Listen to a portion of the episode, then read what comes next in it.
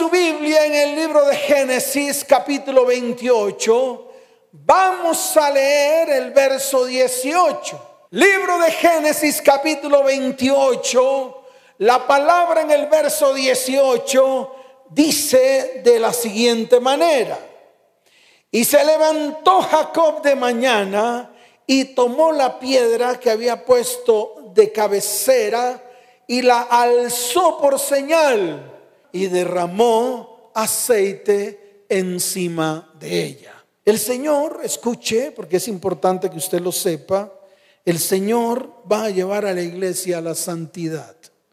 Ahora, ¿qué significa llevar a la iglesia a la santidad? No a que todos coloquen o pongan cara cuchiflí. No, de ninguna manera. Eso no es llevar a la iglesia a la santidad. Llevar a la iglesia a la santidad no es que usted cumpla con ciertas normas o ciertas visiones de hombres. Tampoco. Eso no lo hace santo. A usted nada de eso lo hace santo. Dios lleva a la iglesia a la santidad cuando usted, escuche bien, que es la iglesia, toma la decisión de apartarse para Él. Que su vida sea una vida apartada para Dios. No quiere decir que no ejecute alguna actividad en el mundo, de ninguna manera. Eso no se llama santidad, eso se llama santurronería. Entonces no se trata de eso, se trata de que usted se aparte para Él. Se trata de que toda su vida, toda su alma, todo su cuerpo y todo su espíritu esté separado para Dios, esté apartado para Él y para las cosas de Él. Es así de sencillo. Por eso el Señor en este tiempo va a mostrar su poder. Y no solamente va a mostrar su poder, sino que ya el hombre no será el protagonista ni el centro de atención. No, no, no, ya no va a ser el centro de atención el hombre. Ya usted no va a fijar sus ojos en hombres. Ahora usted va a fijar sus ojos en Dios. ¿Por qué? Porque Dios recibirá la gloria. Dios recibirá la honra. Él será el protagonista de los más grandes milagros, de los más grandes prodigios, porque a partir de hoy sanidades, milagros y prodigios acompañarán a su iglesia. ¿Cuántos dicen amén? Ahora, el Señor lo dijo en el libro de Juan, capítulo 5, verso 17. La palabra dice, y Jesús le respondió, mi Padre hasta ahora trabaja y yo trabajo. ¿Por qué no levanta su mano? Todos los que están ahí. Es más, todos aquellos que vienen por primera vez a una de estas transmisiones que han pensado que el cristianismo es una religión barata. Piensan que el cristianismo es solo religión. Piensan que el cristianismo todo el mundo tiene que estar con el moco caído, tristes ahí, religiosos. No, el cristianismo es de acción. Así que hoy te invito a que levantes tu mano y digas así a una sola voz, mi Padre, mi Abba Padre, hasta ahora trabaja y yo también trabajo. Entonces todos nos vamos a colocar firmes para comenzar a trabajar. ¿A trabajar por quién? Por lo que es importante. Primero tu vida, tu casa, tu hogar, tu familia y tu descendencia. Vamos a levantarnos porque este es el tiempo en el cual Dios quiere traer milagros y prodigios en medio de nosotros. Comienza, escuche bien, el tiempo del cumplimiento de las profecías. Y nosotros seremos precursores de la manifestación de la gloria de Dios en el mundo. El mundo va a buscar a Dios con todo el corazón. Y el mundo va a comenzar a, a tomar de Dios lo que Dios nos va a entregar. El mundo necesita ser sanado. El mundo necesita ser ordenado. El mundo necesita que nosotros seamos los que nos levantemos para impactarlo, para ordenarlo, para bendecirlo, para que vuelva a las sendas, para que todo lo que está desordenado, escuche bien, empiece a ordenarse. Ay, pastor, ¿cómo así? ¿Sabes por quién quiere comenzar el Señor? Por ti.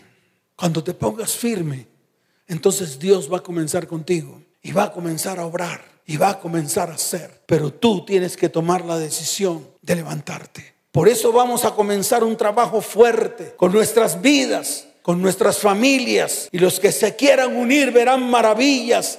Y vamos a presentar hoy nuestras familias delante de Dios. Escuche bien, con el propósito de que Él extienda su misericordia y su bondad, con el propósito de que Él obre en medio de tu familia, sí, esa familia que tú ves ahí a tu alrededor, esa familia que se está destruyendo, esos hijos que se están destruyendo. Vamos a pararnos firmes porque Dios quiere obrar, quiere hacer cosa grande y maravillosa en medio de tu vida. ¿Cuántos dicen amén? Dale fuerte ese aplauso al Señor. Ahora, ¿por qué estamos haciendo esto? Porque yo la semana pasada estuve viendo la condición de mi familia. No solamente mi hogar, no solamente mis hijos. Fui más allá. Fui a mi familia. Fui a mis tíos. Fui a mis primos. Empecé a hacer un análisis de cada uno de ellos. Comencé a escribir acerca de cada uno de ellos y toda la información que logré recopilar de los hijos de ellos. ¿Y saben qué? Lamentable, muy lamentable. Entonces hablé con el Señor y le dije, Señor, ¿qué vamos a hacer? Tal vez a mí me ven en las transmisiones que yo hago, en las prédicas, pero yo sé que eso no es suficiente. Tal vez oramos por ellos, pero tal vez eso no es suficiente, Señor. Así que, ¿qué vamos a hacer? Y el Señor me dijo, ¿por qué no miras la palabra? Te voy a instruir. Y esta instrucción que te voy a dar, voy a comenzar a trabajar primero en ti, luego en tu hogar, luego en tu familia y luego en tu descendencia. Entonces no solamente basta con orar, no solamente basta con levantar nuestra voz en oración y en súplica, es necesario accionar para que Dios extienda su mano de bondad y de misericordia sobre nuestras vidas, sobre nuestra familia. Entonces el Señor me dijo, comienza por la línea generacional de tus padres. Y eso es lo que yo invito a todos los que están allí detrás de la transmisión. Hoy vamos a comenzar con cuatro líneas generacionales. Vamos a orar por la línea generacional de nuestros padres. Vamos a orar por nuestra línea generacional, por la mía, que comprenden todos mis primos. Y vamos a orar por la línea generacional de mis hijos es decir, la mía que comprende a mis hijos y a los hijos de mis hijos. Cuatro generaciones. Ahora, ¿por qué yo digo a los hijos de mis hijos? Porque ya tengo una hija que tiene una bebé. Entonces, ya yo soy abuelo. ¡Ah, qué bendición! Ya soy abuelo. ¡Qué bendición! De pronto, así como dijo alguien en una reunión de liderazgo que dijo, ay pastor, pero mis hijos todavía están chiquitos. Ay pastor, todavía no tienen hijos, pero los van a tener. Y qué bueno que comencemos a orar desde ya por ellos. Qué bueno que hoy, escuche bien, los comencemos a colocar delante de la presencia del Señor a todos sus nietos. ¿Cómo así, pastor? Sí, porque ellos van a tener hijos. Es así de fácil. Ya en el mundo espiritual, ya los hijos de sus hijos ya existen. Claro que sí. Entonces te toca a ti orar por tu generación y por las siguientes generaciones. ¿Cuántos dicen amén? ¿Cuántos dicen amén? Dele fuerte ese aplauso al Señor. Ahora vamos a levantar nuestra mano derecha al cielo. Vamos a comenzar a orar. A ver, repite conmigo, Señor, amado Abba, hoy levanto mi voz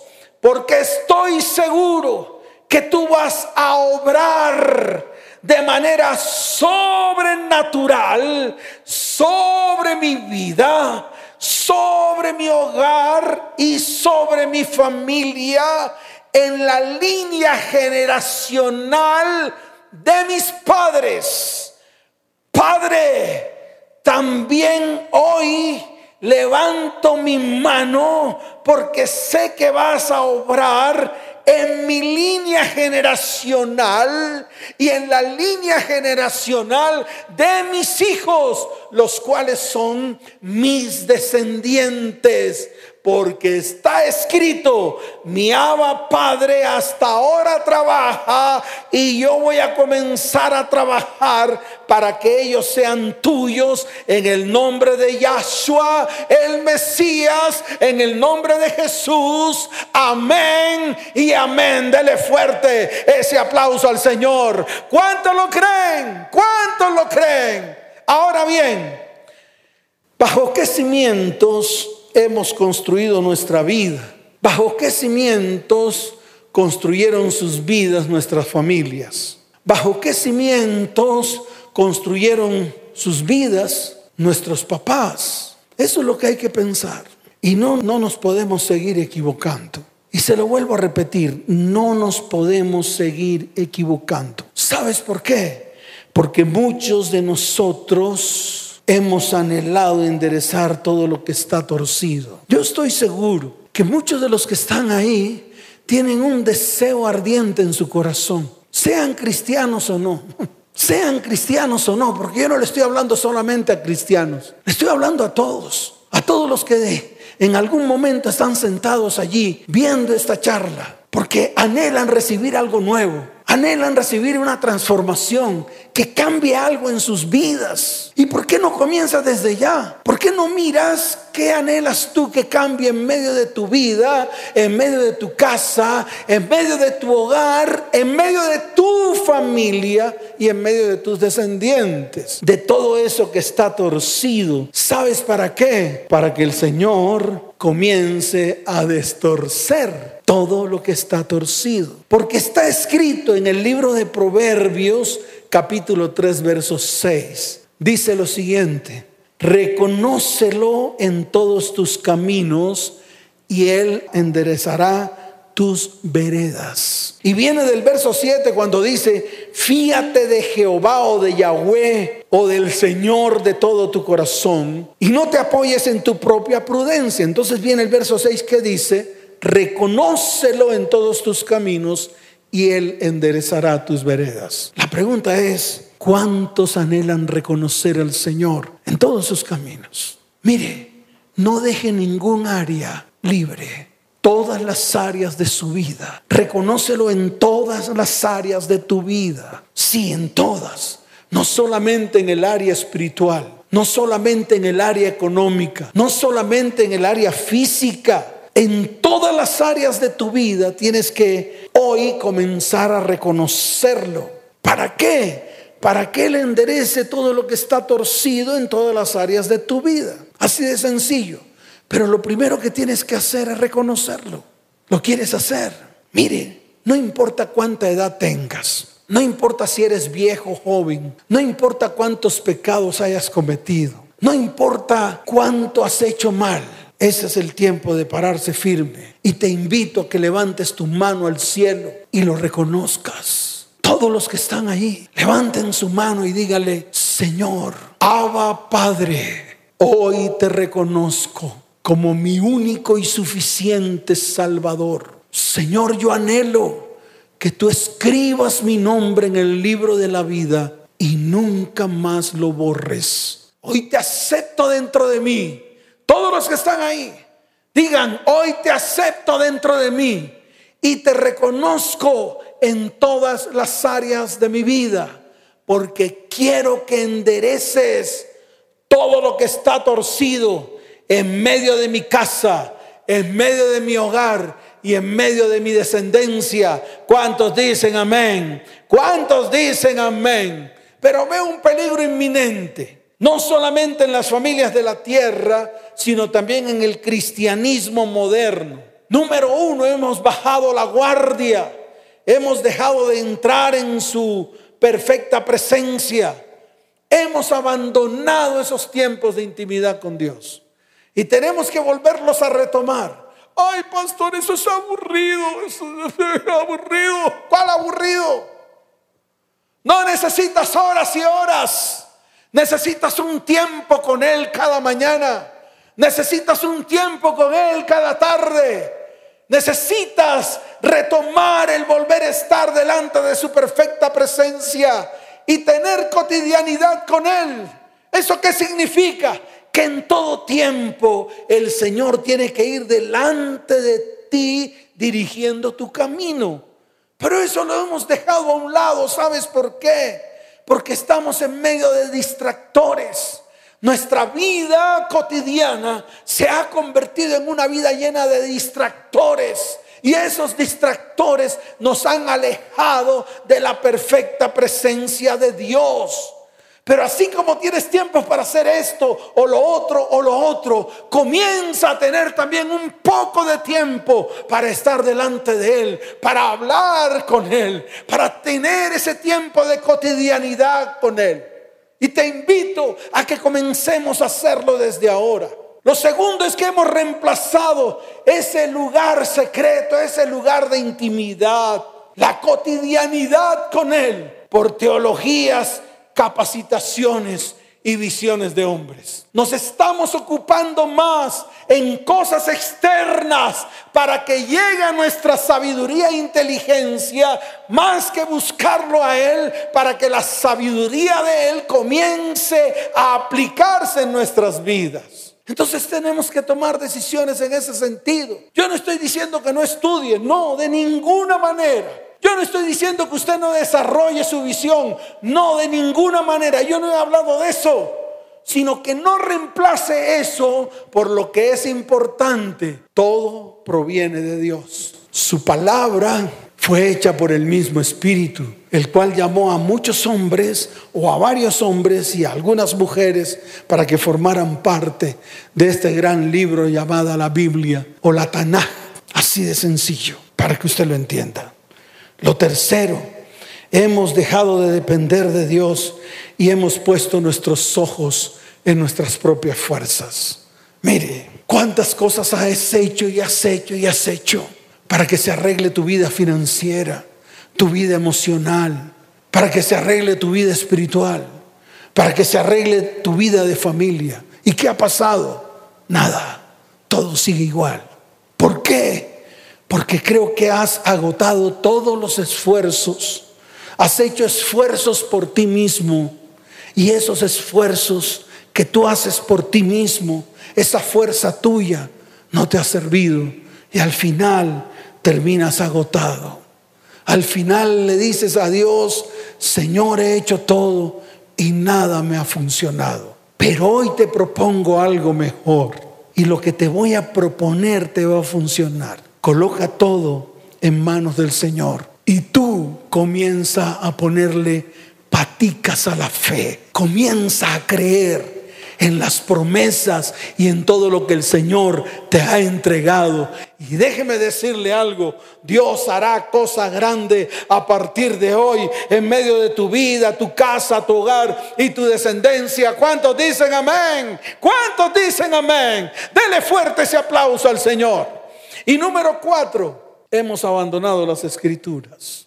Hemos tomado las escrituras y las hemos acomodado a como más nos conviene. Hemos dejado las escrituras, hemos abandonado los mandamientos. Muchos se han vuelto a la idolatría, muchos se han vuelto a la inmoralidad, muchos han colocado cosas encima de la palabra. Y muchos hacen más lo que piensan, piensan que está bien. Y muchas veces hemos llamado a lo malo bueno y a lo bueno malo. Por eso tenemos que pararnos firmes, porque escuche bien, estos cuatro puntos que declaré anteriormente nos han llevado a la destrucción de nuestras vidas, de nuestros hogares, de nuestras descendencias. Por lo tanto, escuche, que es importante establezca el señorío de Cristo en su vida. Está escrito en el libro de Lucas, capítulo 6, verso 66. Yo quiero que tú vayas allá, léeselo a tus familiares, léeselo a tus hijos, léelo a tu cónyuge, acércalo un poco a ti y dile, mire lo que dice la palabra en el libro de Lucas capítulo 6, verso 46. ¿por qué me llamáis Señor, Señor, y no hacéis lo que yo digo? Y ese ha sido uno de los grandes problemas. Pensamos que el señorío de Cristo está en medio de nuestras vidas por el hecho de que hemos aceptado al Señor en el corazón, pero no hemos obedecido su palabra. Entonces, ¿para qué lo llamas Señor, Señor, si lo que Él dice que tienes que hacer no lo haces? ¿Por qué más bien hoy te propones en tu corazón comenzar a hacer lo que Él te ha mandado hacer? ¿Por qué no te propones en el corazón comenzar a hacer lo que dice la palabra? ¿Por qué no te propones en el corazón consultar con Él todo lo que vayas a hacer? Ay, pastor, ese se demora mucho en contestar. No es cierto. Dios no se tarda. Sus promesas no se tardan. Sus promesas son en Él sí y amén. Y cada una de su palabra se va a cumplir en tu vida. Así que vas a comenzar a creer, vas a comenzar a levantarte y vas a comenzar a hacer lo que está escrito en su palabra y la vas a poner por obra. ¿Cuántos dicen amén? En el libro de Lucas capítulo 6, un poquito más atrás, en el verso 60, mire lo que dice la palabra. En el libro de Lucas dice la palabra, todo lo que el Padre me da vendrá a mí y el que a mí viene no le echo fuera. Jesús dice que cualquiera que viene a Él no le echa fuera. Entonces, escucha, si tú hoy te acercas a Él, Él no te va a echar fuera. No importa lo que hayas hecho mal. Si hoy te arrepientes, ¿sabes qué va a hacer Él? Él te va a tomar en sus brazos y te va a decir, ven, quiero que estés cerca de mí. Pero escuche, la palabra venid, y esto te tiene que quedar claro, viene de dos palabras, ven e id. O sea, son dos palabras, ven y tienes que ir. Ven, me escuchas, miras y después vas y haces por obra. Muchos vienen al Señor, pero muchos no van a hacer lo que el Señor les dice que, que es lo que tienen que hacer. Y ahí es donde tenemos el problema. Entonces escucha, para edificar la casa sobre la roca hay que oír la palabra, pero además de oírla, tienes que ponerla en práctica. Y a eso te estoy invitando hoy. En el libro de Juan capítulo 6, voy a leerlo un poquito más adelante, Juan capítulo 6, verso 66, mire lo que dice la palabra. Desde entonces muchos de sus discípulos volvieron atrás y ya no andaban con él. Verso 67. Dijo entonces Jesús a los doce, ¿queréis acaso iros también vosotros? Verso 68. Le respondió Simón Pedro, Señor, ¿a quién iremos? Tú tienes palabra de vida eterna y nosotros hemos creído y conocemos que tú eres el Cristo, el Hijo del Dios viviente. ¿Qué tal que hoy levantes tu mano al cielo junto con toda tu familia? Dígale al Señor, Señor, ¿a dónde iremos? ¿A dónde iremos si nos alejamos de ti? ¿A dónde iremos si no ponemos por obra tu palabra? ¿A dónde iremos si no hemos si no escuchamos tu palabra? Porque solamente tú tienes palabras de vida eterna. ¿Cuántos dicen amén? Dele fuerte ese aplauso al Señor. Implantar la palabra en el corazón está en el libro de Juan, capítulo 8, verso 31. Dice la palabra, dijo entonces Jesús a los judíos que habían creído en él, si vosotros permaneciereis en mi palabra, seréis verdaderamente mis discípulos. Solo se recibe la palabra implantada en el corazón cuando la comenzamos a hacer por obra, es decir, llevarla a la práctica para que esa palabra implantada en nuestro corazón comience a dar fruto y comience a dar fruto abundante. ¿Cuántos dicen amén? Ahora, para edificar nuestra casa sobre la roca necesitamos la sabiduría de Dios. Porque muchos han tratado de edificar su vida, su hogar, su familia y su descendencia con sus propios conceptos y con sus propios conocimientos humanos. Y yo le quiero decir algo, no es con técnicas humanas, es con sabiduría del cielo. De pronto usted me dirá, pastor, ¿y cómo hago para tener la sabiduría del cielo? Entonces yo le puedo abrir la palabra en el libro de Santiago, capítulo primero, verso 5. Mire lo que dice la palabra. Y si alguno de vosotros tiene falta de sabiduría, pídala a Dios, el cual da a todos abundantemente y sin reproche, y le será dada. ¿Quieres sabiduría del cielo? Entonces levante su mano y dígale, Señor, necesito la sabiduría que viene del cielo. Y hoy la pido para que me la des abundante y sobreabundante. ¿Cuántos dicen amén? Por fe recibiste la sabiduría del cielo. Ahora comienza a aplicarla. Comienza a leer la palabra y comienza a aplicarla. Ahí está la sabiduría. La sabiduría que viene de Dios, la sabiduría que viene del cielo. ¿Sabes por qué?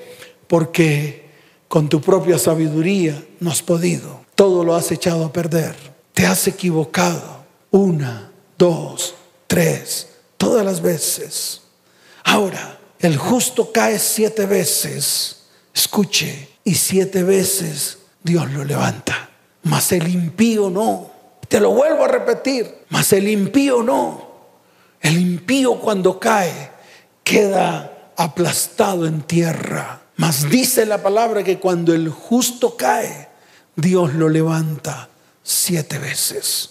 Entonces toma las decisiones, toma las decisiones y hoy es el día. Tenemos que excavar, tenemos que ahondar, tenemos que comenzar a escarbar, tenemos que comenzar a escarbar, a ver dónde está la raíz de todos nuestros problemas, de todas nuestras dificultades. ¿De dónde vienen las raíces de iniquidad, de maldad y de pecado?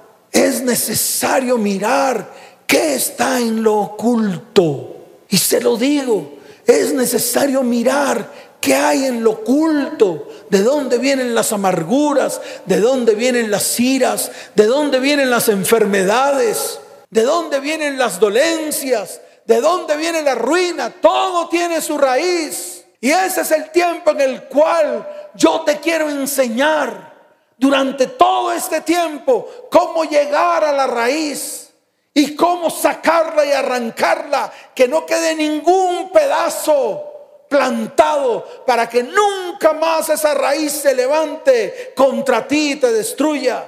Vamos a aprender, pero también vamos a ejecutar. Y por último, poner fundamento sobre la roca en todas las áreas. Sí, en todas las áreas. En el área espiritual. En el libro de los Salmos, capítulo 127, en el verso primero, le voy a mostrar lo que dice la palabra, porque es importante que usted entienda la palabra. Libro de los Salmos, capítulo 127, verso primero. Abra la Biblia ya. Dice la palabra, si Yahweh no edificare la casa, en vano trabajan los que la edifican. Qué bueno que en este tiempo tú le permitas al Señor que comience a edificar tu casa, porque la has edificado mal, porque la manera como la has edificado ha traído dolor, enfermedad, tristeza, destrucción. Entonces está claro cuando dice, si Jehová no edificare la casa, en vano trabajan los que la edifican. Mire lo que está escrito en el libro de Mateo, capítulo 7, desde el verso 24 hasta el verso 27. Y le estoy dando fundamentos que están descritos en la palabra. Dice, cualquiera pues que me oye estas palabras y las hace, las compararé a un hombre prudente que edificó su casa sobre la roca. Y más adelante dice, descendió lluvia y vinieron ríos y soplaron vientos y golpearon contra aquella casa y no cayó porque estaba fundada sobre la roca. Pero mire lo que dice el verso 26. Pero cualquiera que me oye estas palabras y no las hace, lo compararé a un hombre insensato que edificó su casa sobre la arena. Y descendió lluvia y vinieron ríos y soplaron vientos y dieron con ímpetu contra aquella casa y cayó y fue grande su ruina. Entonces lo digo a ciencia cierta, ¿sobre qué has edificado tu casa? ¿Sobre la arena? o sobre la roca. Hoy te invito a que la edifiques sobre la roca, porque edificar la casa sobre la arena o la familia sobre la, arena es confiar en lo material, se acaba. es confiar en la propia opinión, conocimiento, experiencias, capacidades, talentos. Y muchas veces hemos confiado en el hombre y nada de esto nos ha, funcionado. Mientras que construir la casa sobre la roca es construir, es colocar a Jesucristo como fundamento de todo en nuestras vidas. Y yo se los digo a las familias, cualquier cosa que vayas a hacer, consúltasela a Él. Fácil, no hay que hacer malabares, no hay que hacer oraciones extrañas ni largas.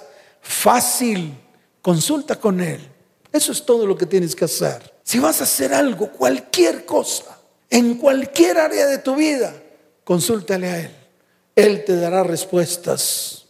En el área emocional, Proverbios 4, verso 23, para que tú lo veas de una manera clara. Libro de Proverbios capítulo 4, verso 23. Mire lo que dice la palabra. Sobre toda cosa guardada, guarda tu corazón, porque de él mana la vida y es lo que menos guardamos. Entregamos el corazón a cualquiera como violín prestado. Lo cogen y lo destruyen, lo vuelven añicos y después, ¿quién paga los platos rotos? Entonces vuelvo y te repito, sobre toda cosa guardada, guarda tu corazón, porque de él mana la vida. Así de sencillo. En el área económica, ¿quieres aprender algunos principios? Aquí en la Biblia están. Por ejemplo, en el libro de Proverbios capítulo 6, Ahí más adelantico, verso primero al 3 dice, Hijo mío, si salieres fiador por tu amigo, si has empeñado tu palabra a un extraño, te has enlazado con la palabra, las palabras de tu boca y has quedado preso en los dichos de tus labios. Haz esto ahora, hijo mío, y líbrate, ya que has caído en la mano de tu prójimo. Ve, humíllate y asegúrate de tu amigo. No sirvas de fiador a nadie. Ni de mi mamá. No, ni de tu mamá. ¿Cómo así, pastor? No, ni de tu mamá. Está escrito. Mire lo que dice Proverbios, es que yo tengo varias citas bíblicas que se la quiero mostrar. Proverbios 11:15, te voy a enseñar rápidamente. Dice, con ansiedad será afligido el que sale por fiador de un extraño, mas el que aborreciere las fianzas vivirá seguro. Y te tengo otra, otra, otra. Lucas 14 del 28 al 30. Ve allá y con eso vas a aprender. Vas a aprender a manejar tus finanzas de una manera correcta. Vas a aprender a no gastar más de lo que ganas y vas a aprender a hacer presupuesto de todo lo que eh, está en tu casa. Qué bueno que comiences a hacer presupuesto desde ya. Mira tus ingresos y miras tus gastos y no te endeudes más de lo que puedas pagar. Libro de Lucas capítulo 14, desde el verso 28 hasta el verso 30. Mire, lea la palabra. Porque ¿quién de vosotros, y lo dijo Jesús, en mi Biblia está en rojo, dice, queriendo edificar una torre, no se sienta primero y calcula los gastos, a ver si tiene lo que necesita para acabarla, no sea que después que haya puesto el cimiento y no pueda acabarla, todos los que lo vean comiencen a hacer burla de él. Entonces es lo que te estoy diciendo, presupuesta tus gastos con base a los ingresos y no te endeudes. No te endeudes más de lo que te puedes endeudar. No engañes a los bancos diciendo que te presten una cantidad que no puedes pagar. No te engañes a ti mismo. Y estas son algunas de las palabras que te puedo dar para que hoy comiences a ordenar tus finanzas. Fíjese que cuando metemos a Dios en todas nuestras áreas, Dios comienza a ordenar todo lo que está torcido. Qué tremenda palabra. Romanos 13:7, ya para terminar. Mire lo que dice Romanos 13:7. Vaya más adelante y ahí va a encontrar respuesta a su vida, respuesta incluso a todo lo que usted ha hecho mal y que hoy comience a hacer las cosas bien. Dice, pagad a todos lo que debéis, al que tributo, tributo, al que impuesto, impuesto, al que respeto, respeto, al que honra, honra. Mire, les voy a decir a los hijos que están ahí, que le paran faltando el respeto a sus padres. Tu padre merece respeto, tu madre merece respeto. Por lo tanto, da respeto al que merece respeto. Usted varón, sí, usted. Su mujer merece honra, dele honra. Y usted mujer, su cónyuge merece honra, dele honra. Y con esto les estoy enseñando a las familias a edificar sus vidas sobre la roca. Todo está escrito. Yo no me he inventado absolutamente nada. Ni siquiera me he inventado un método así de sencillo. En el área familiar ya está escrito en el libro de los Salmos capítulo 127, verso primero. Porque el Señor no solamente edifica, Él restaura casas y las convierte en hogares donde pueda descender su bendición y transformar todo lo que allí hay. Dios aún sigue restaurando casas, vidas, matrimonios, hijos, familias. Las convierte en hogares con familias felices que pueden vivir dentro del plan y del propósito de Dios. Así de sencillo. En su área sexual, el área sexual no es tu centro de diversiones, ni es el centro de diversiones de los demás. Es el área donde se tejen las más grandes ataduras a nivel espiritual, emocional, económica y física. ¿Quieres aprender más? La Biblia lo tiene todo. En el área física, Éxodo capítulo 15, verso 26. Mire lo que dice la palabra. Vaya a Éxodo capítulo 15, verso 26. Y con esta termino.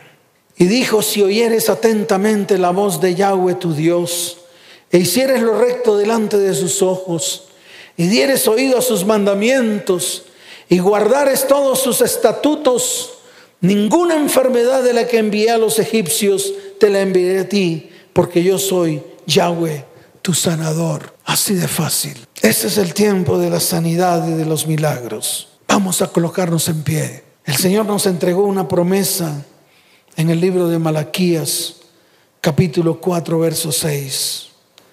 Sé que de pronto lo que he dicho hoy tiene mucha información. Por eso es necesario que usted esta prédica o esta palabra la lea muchas veces, la escuche muchas veces, una, dos, tres, cuatro, cinco, todas las veces que sean necesarias. Y qué bueno que armes un manual con todas estas palabras y comiences a ejecutar cada una de ellas. Y si en algún área de tu vida te has desviado, qué bueno que vayas delante del Señor, pidas perdón y permitas que Él con su preciosa sangre lave tu vida.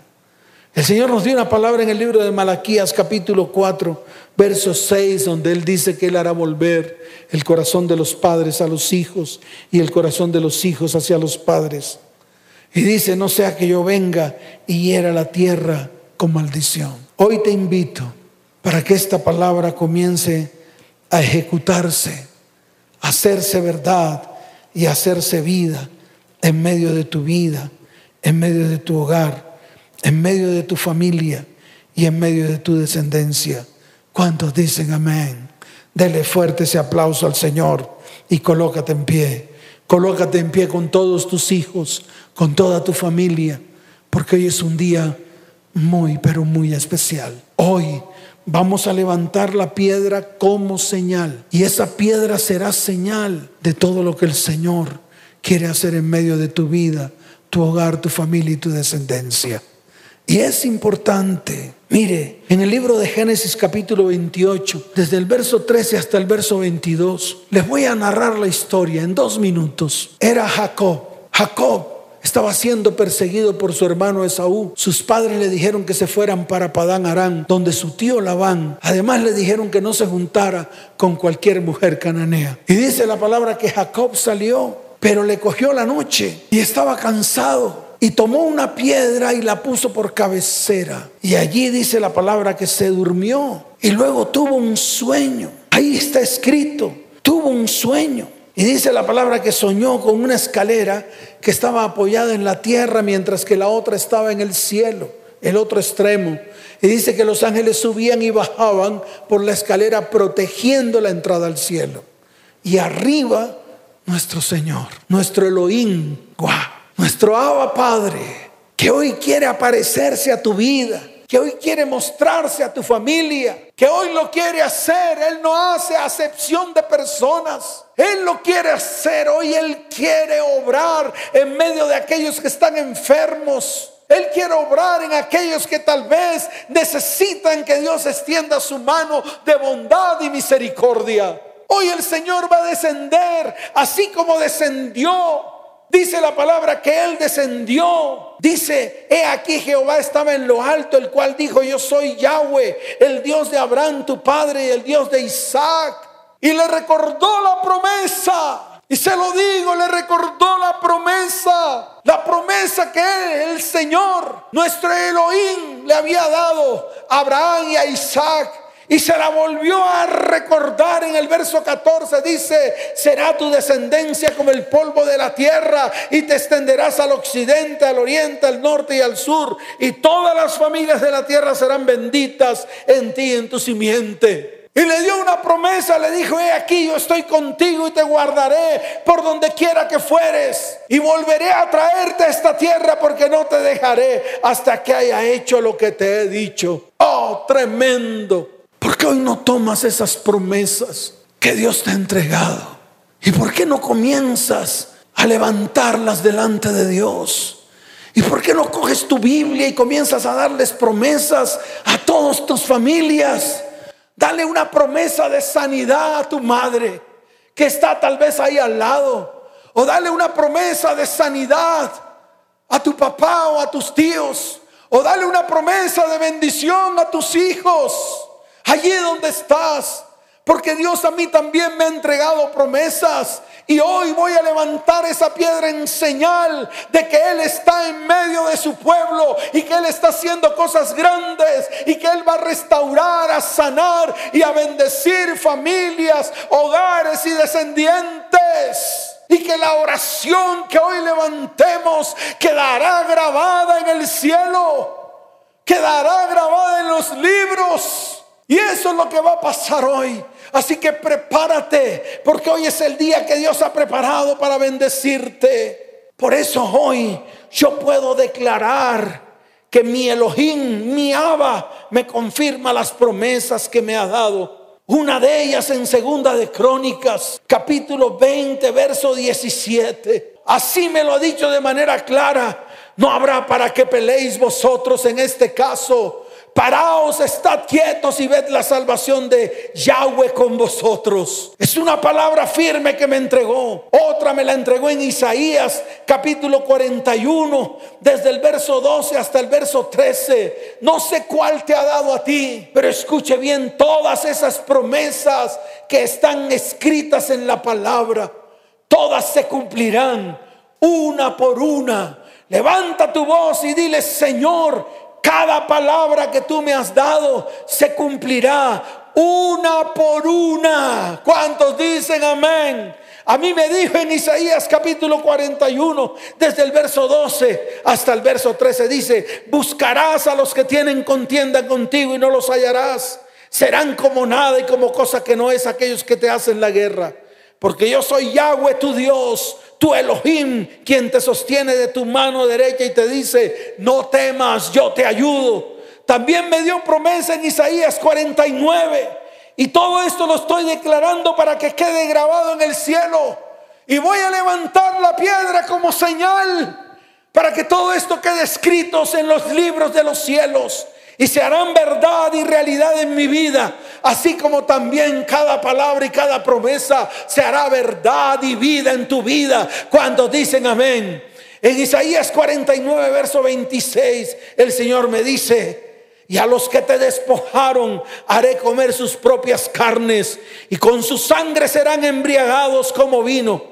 Y conocerá todo hombre que yo, Yahweh, soy tu Salvador, soy tu Redentor, el fuerte de Jacob. Qué tremenda palabra. Y en Isaías 59 es para darle a ustedes eh, tiempo de que preparen todo allí donde están. El Señor me dijo, he aquí que Yahweh, el Señor, el Adón, me ayudará. ¿Quién hay que me condene? He aquí que todos ellos se envejecerán como ropa de vestir y serán comidos por la polilla. Tremendas palabras, palabras que de verdad se cumplen en medio de mi vida, mi casa, mi hogar y mi familia. Levantemos ahora todas nuestras manos al cielo, todos unidos todos unidos en un solo espíritu y vamos a orar. Levanten su voz y díganle amado Señor, hoy levantamos nuestras voces para orar por la sanidad, por la bendición de la línea generacional de mis padres. Esto comprende mis tíos, mis tías, los tíos y las tías de mi amada Janet. Señor, hoy también levantamos nuestra voz. Repita conmigo, diga, hoy levanto mi voz para orar por mi línea generacional. Esto comprende mis primos y los primos de mi amada esposa. Señor, hoy anhelo la restauración y la sanidad y la bendición de esa línea generacional, de la línea generacional de mis primos y de los primos de mi amada Janet. Padre, y hoy también levanto mi voz por la línea generacional de mis hijos. Señor, hoy coloco a mis hijos, hoy coloco a mi hija mayor, Andrea, delante de tu perfecta presencia. Tú allá donde estás, haz lo mismo con tus hijos. Hoy coloco a mi segunda hija Laura.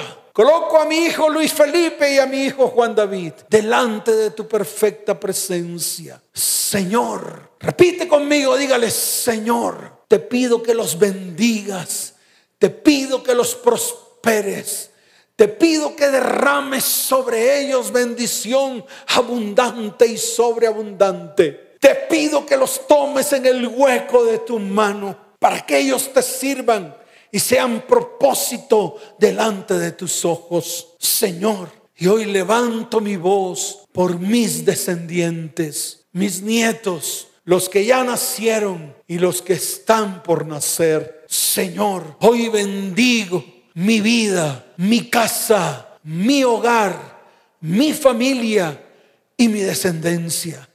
Levanta tu mano y dígale, Padre, amado Abba, mi Elohim, el Dios de Abraham, de Isaac y de Jacob, el que envió a Yahshua el Mesías, a Jesús, a esta tierra, para que a través de su sacrificio en la cruz del Calvario trajera salvación a vidas, al mundo entero.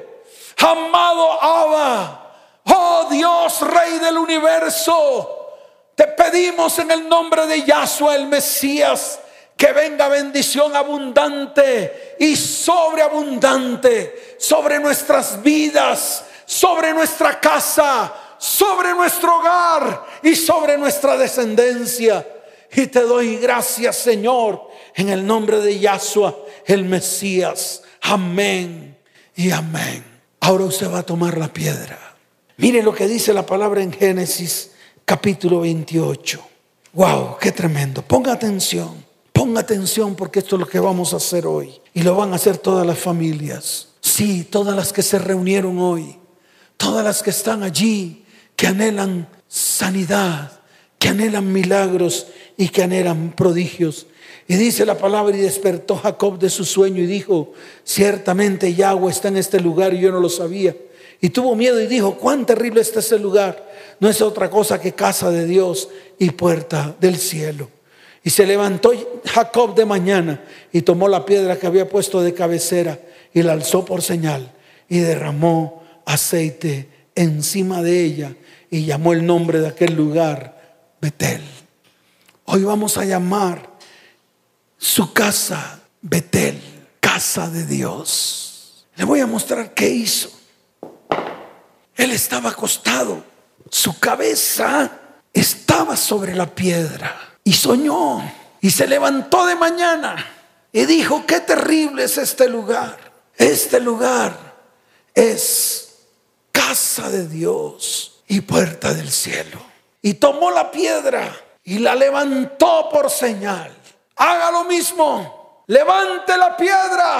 Levante la piedra Levante la piedra. Y dígale, Señor, esta piedra es piedra de señal. Es señal de que tú estás en medio de nosotros y que tú cumplirás cada palabra y cada promesa.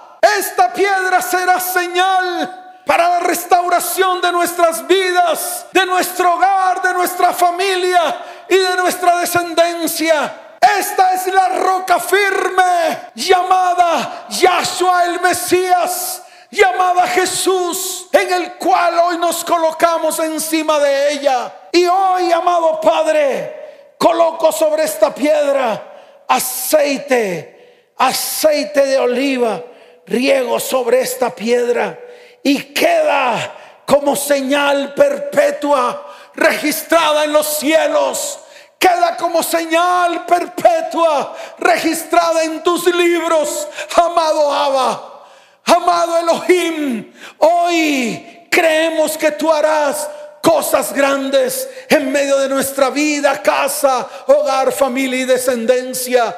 Hoy los que están enfermos se sanan. Hoy viene respuesta para aquellos que están sin empleo. Hoy viene respuesta para aquellos que han pasado sus vidas en ruina, en escasez. Hoy viene respuesta para aquellos que están pidiendo un milagro en sus familias y en sus descendencias. Hoy viene respuesta para todos aquellos que han anhelado restauración y restitución en el nombre de Yahshua el Mesías. Señor, esto está escrito en el libro de Mateo, capítulo 3, verso 16. Quiero que usted lo vea con sus propios ojos. Y Jesús, después que fue bautizado, subió luego del agua. Y aquí los cielos le fueron abiertos y vino el Espíritu de Dios que descendía como paloma y venía sobre él. La piedra es la roca llamada Yahshua el Mesías. El aceite es el Espíritu Santo derramado sobre esa piedra. Hoy es un día de milagros. Y hoy el Señor está haciendo milagros y prodigios en medio de vidas, hogares, familias y descendencias. ¿Cuántos dicen amén? Dele fuerte ese aplauso al Señor. Fuerte ese aplauso al Señor. Abrace a los que están allí a su alrededor. Hoy es un día muy especial. El día que Dios ha preparado para comenzar la bendición sobre tu vida, sobre tu casa, sobre tu hogar y sobre tu familia. ¿Cuántos dicen amén? Fuerte ese aplauso al Señor. Levanten sus manos al cielo. Voy a orar por ustedes. Padre, amado Abba, amado Elohim, hoy levanto mi voz y te doy gracias por cada familia, por cada hogar y por cada descendencia que tú con tu Espíritu Santo has tocado. Señor, yo te pido desde lo más profundo de mi corazón que tú los bendigas que tú extiendas tu mano de bondad y misericordia sobre ellos. Y te doy gracias por este tiempo. Te doy toda la gloria y toda la honra de todo lo que hoy ha ocurrido en medio de miles y miles de familias de la tierra. En el nombre de Yahshua el Mesías. Amén y amén. Dele fuerte ese aplauso al Señor. Que el Señor les bendiga, que el Señor les guarde. Les amo con todo mi corazón.